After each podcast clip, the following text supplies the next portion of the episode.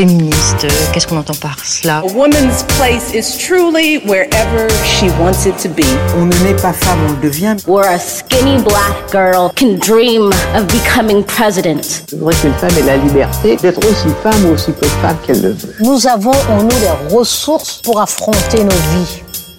Après 20 années passées au sein du cossu cabinet Fischer Tandem Marsac sur et associés, dont elle a été collaboratrice puis associée, elle a créé en mars 2017 son cabinet de niche dédié au droit du patrimoine, de l'exécution et de l'immobilier, JCD Avocat.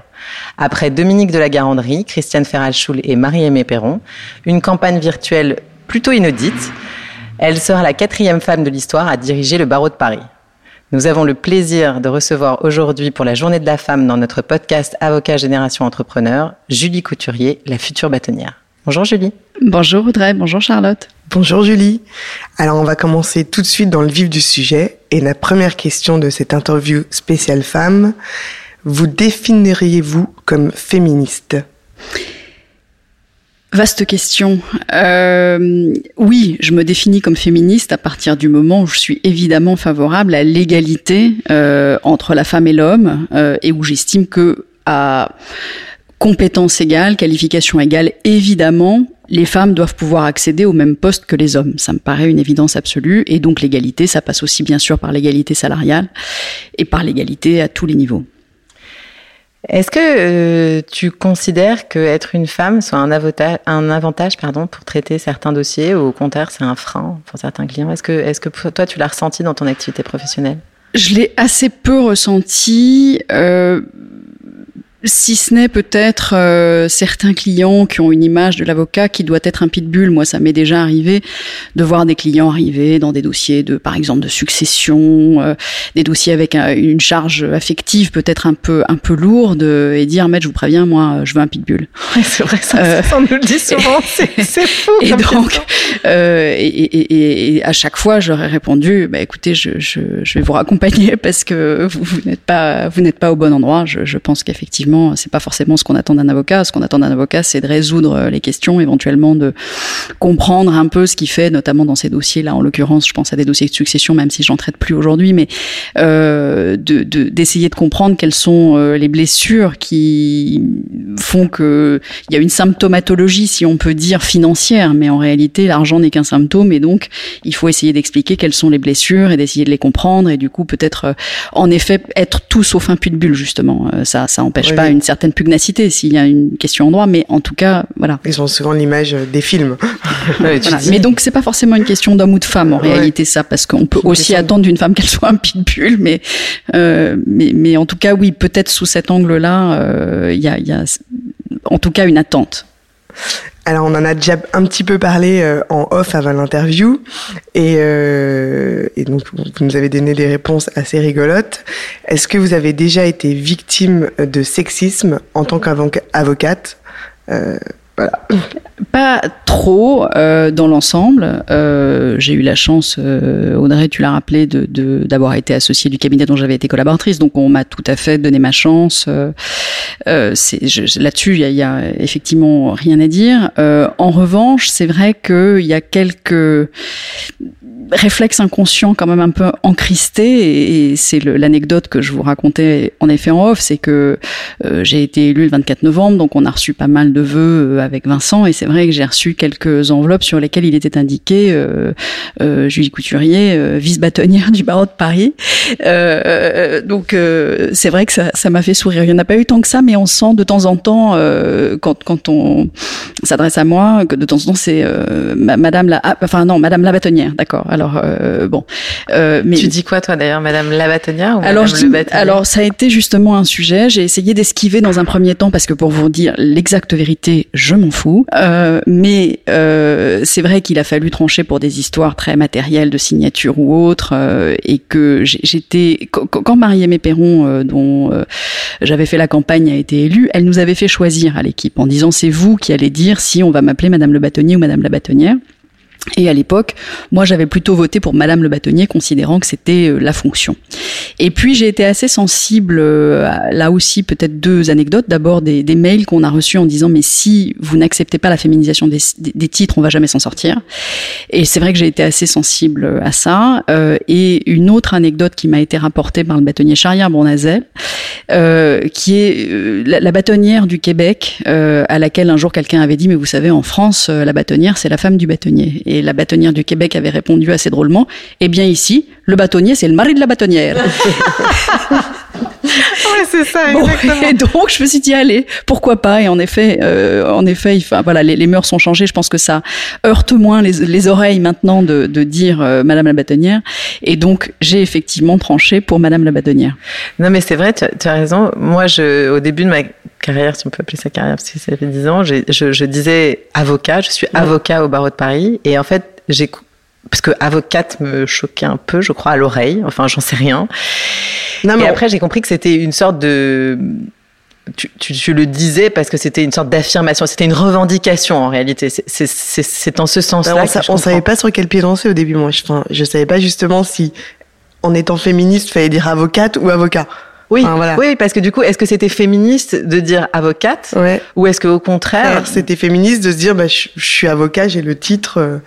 Ouais, enfin, Alors, je reste très ambivalente pour tout vous dire dans les courriers, parce que c'est vrai que j'ai toujours eu l'habitude de libeller mes, mes mails aux confrères, ou mes courriers, mon cher confrère, et de signer votre bien dévoué confrère. Donc, je, je continue, puis de et temps en temps, j'ai une espèce de... Et eux ou et Alors, bien, quand, quand, quand, je ne dis pas votre bien dévoué confrère, je dis votre bien dévoué et eux, et quand je dis votre bien dévoué confrère, c'est votre bien dévoué confrère. Et donc, vous dites, ah ouais, ah, vous dites cher Consoeur ou cher confrère Alors, je, je, je, dis beaucoup mon cher confrère, euh, et puis de plus en plus, parce que j'aspire à une forme de cohérence, je me laisse prendre euh, ouais. depuis quelque temps à, à, à dire euh, ma chère consoeur. Moi aussi, c'est un coup sur deux, je crois. Bon, donc tout ça n'est pas d'une cohérence folle, mais interroge en effet le, sans doute le, le rapport qu'on a. Est-ce que ça a vraiment une grande importance? Bah, je sais pas, justement. C'est une bonne question. Et donc, du coup, puisqu'on parle des, des, des consoeurs et des confrères, la question euh, suivante euh, qu'on vous posez, c'est est-ce que, qu'est-ce que vous pensez de la sororité? Parce que c'est un mot qu'on entend beaucoup en ce moment. Et est-ce que vous pensez euh, que dans la profession, elle est importante euh, et que les femmes sont solidaires euh, dans la profession d'avocat? J'ai pas vraiment d'avis là-dessus. D'abord, bon, moi en plus de ça, je suis fille unique, donc euh, c'est vrai que le, le, le, lien que j'ai toujours beaucoup envié d'ailleurs, hein, ce, ce, lien. Euh, alors pardon parce que je vais le dire, fraternel euh, qu'on peut avoir avec un frère euh, ou avec une sœur me, me, manque un peu. Et d'ailleurs, c'est pas un hasard, même si on n'est pas là pour faire une psychanalyse de, de, de, podcast, mais euh, qu'en effet, je pense que dans mon rapport au palais, j'ai toujours cherché des familles. Donc l'UJA a été une famille, droit et procédure a été une famille, l'ordre a été une famille aussi, et donc euh, de, ce point de vue, oui, je pense que euh, la sororité, mais pas pas seulement, c'est-à-dire que oui, bien sûr, j'ai fait des rencontres magnifiques de, de femmes euh, euh magnifiques euh, qui sont devenues des amies, quelles que soient les générations. voilà, je, je, enfin, j'ai un nom qui me vient là tout de suite, donc je le dis, c'est Hélène Poivet-Leclerc avec qui je me suis présentée au conseil et c'est devenu une, une, amitié très très belle et, très forte. Mais il y en a en effet plein d'autres. Donc oui peut-être senti un sentiment en effet de, de, re de reconnaissance. Euh, donc peut-être que c'est ça la sororité, j'en sais rien, mais mais mais c'est vrai que je, je, vois les choses peut-être un peu plus large sur la confraternité mmh. et ce sentiment un peu d'appartenance à ce barreau. Vie privée, vie pro. Tu arrives?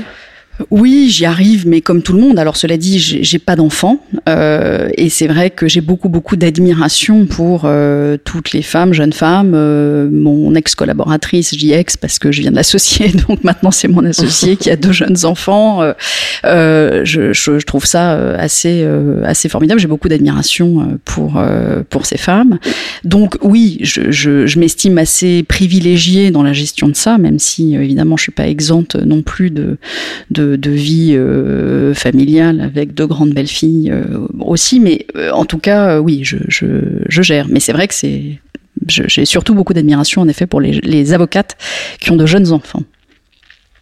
Le syndrome de l'imposteur, vous savez ce que c'est? Vous l'avez déjà ressenti? Oh que oui. Oh que oui.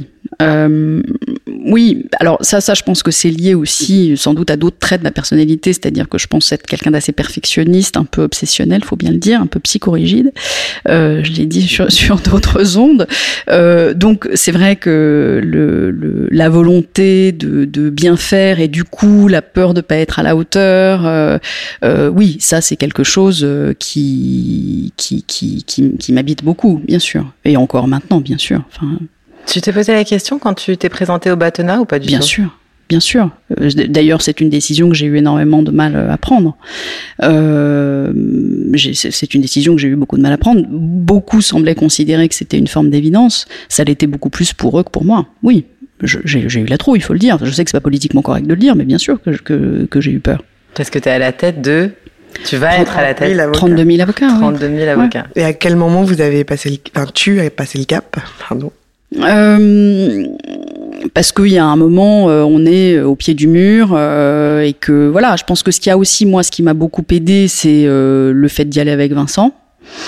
Euh, ça, ça fait partie du mûrissement. J'avais toujours dit non, non, mais d'abord, je, je, il faut que j'interroge mon envie, et puis ensuite on verra pour un vice bâtonnier. Et puis finalement, il se trouve que euh, le, le, euh, les discussions avec Vincent ont commencé et que j'ai eu le sentiment à un moment de mettre un peu la charrue avant les bœufs, mais qu'en en réalité, au contraire, c'est ça qui m'a, je pense, déterminé, parce qu'il y avait un vrai euh, équilibre euh, entre nous, et, et justement, euh, de la part de Vincent, une acceptation claire, une acceptation très claire du fait que euh, lui n'avait pas du tout le, le, la volonté d'être euh, numéro un. Donc euh, ça, ça, ça, faisait partie aussi de, de l'équilibre. Mmh. Et tu étais quand membre du Conseil de l'ordre?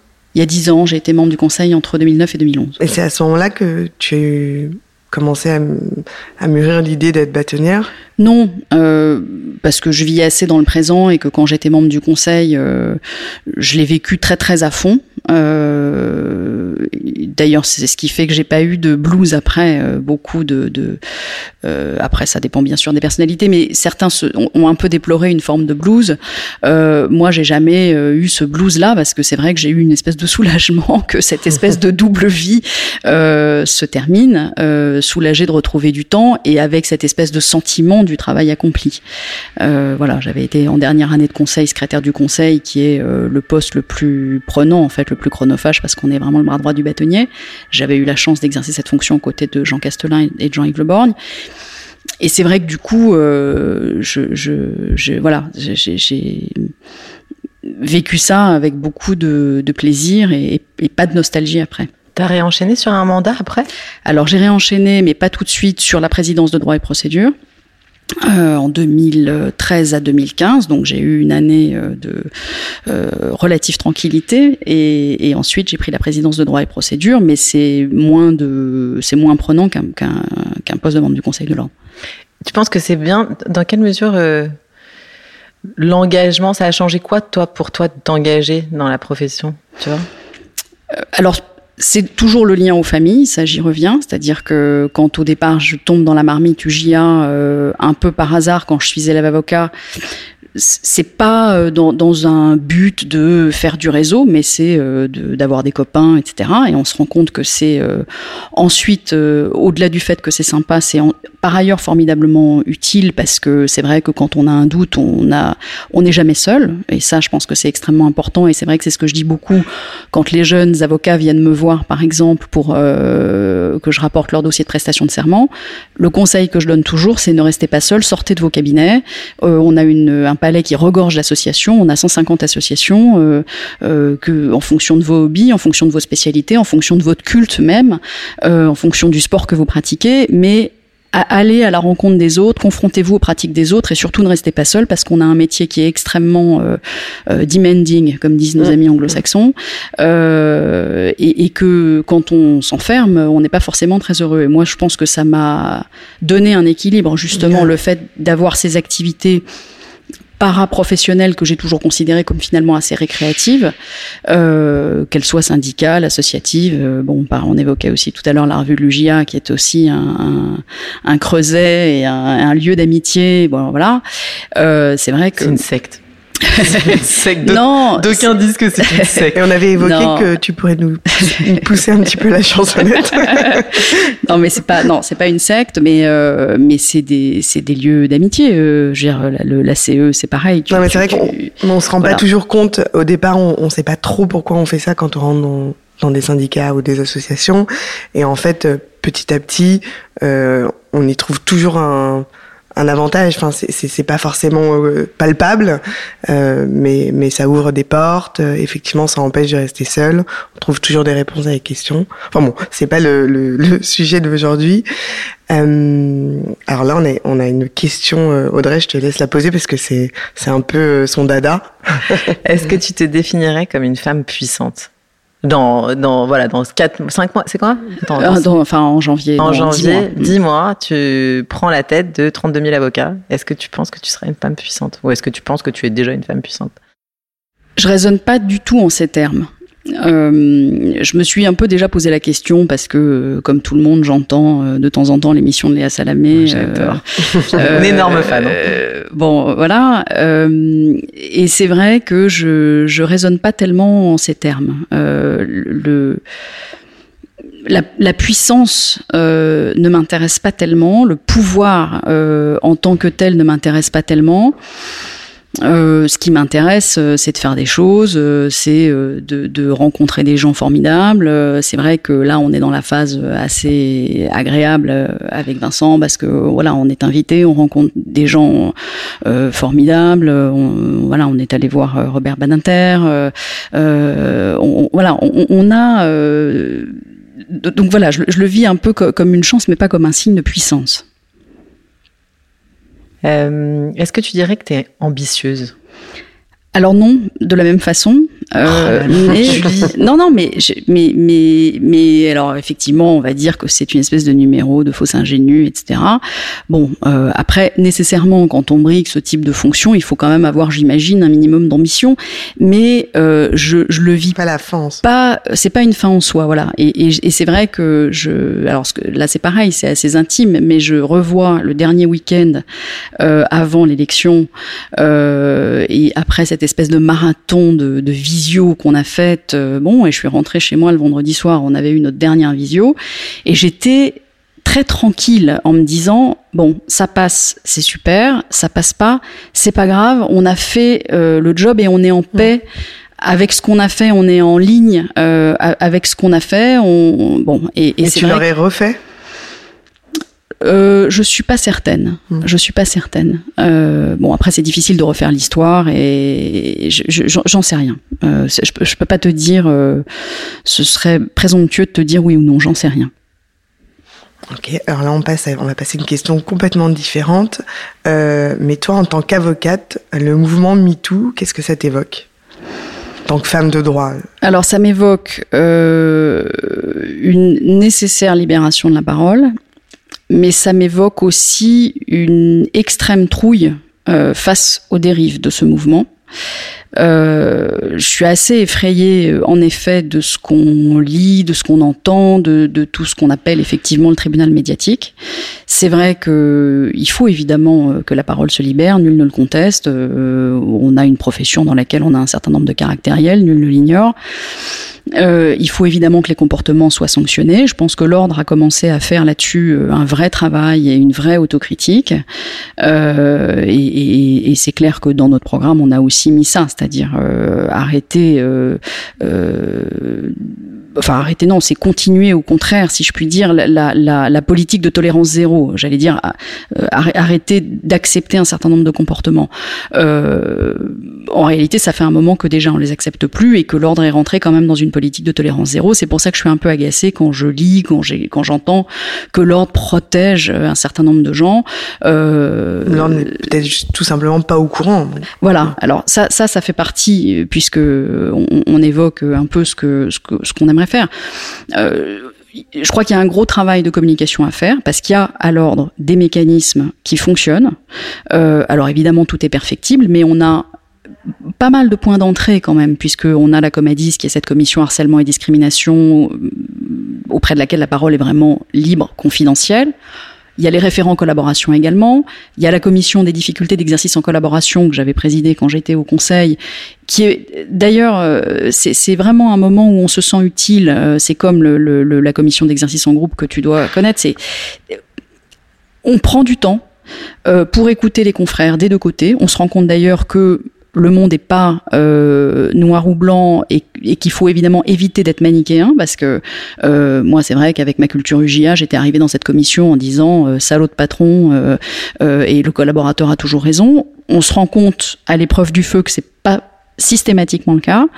Euh, mais en tout cas, c'est un lieu d'écoute où on se rend compte que parfois le patron et le collaborateur arrivent avec un bagage un peu lourd de ressentiment euh, et, et, que l'ordre est précisément là pour les écouter et que ça leur permet de repartir la plupart du temps parce que dans la grande majorité des cas, la conciliation est possible.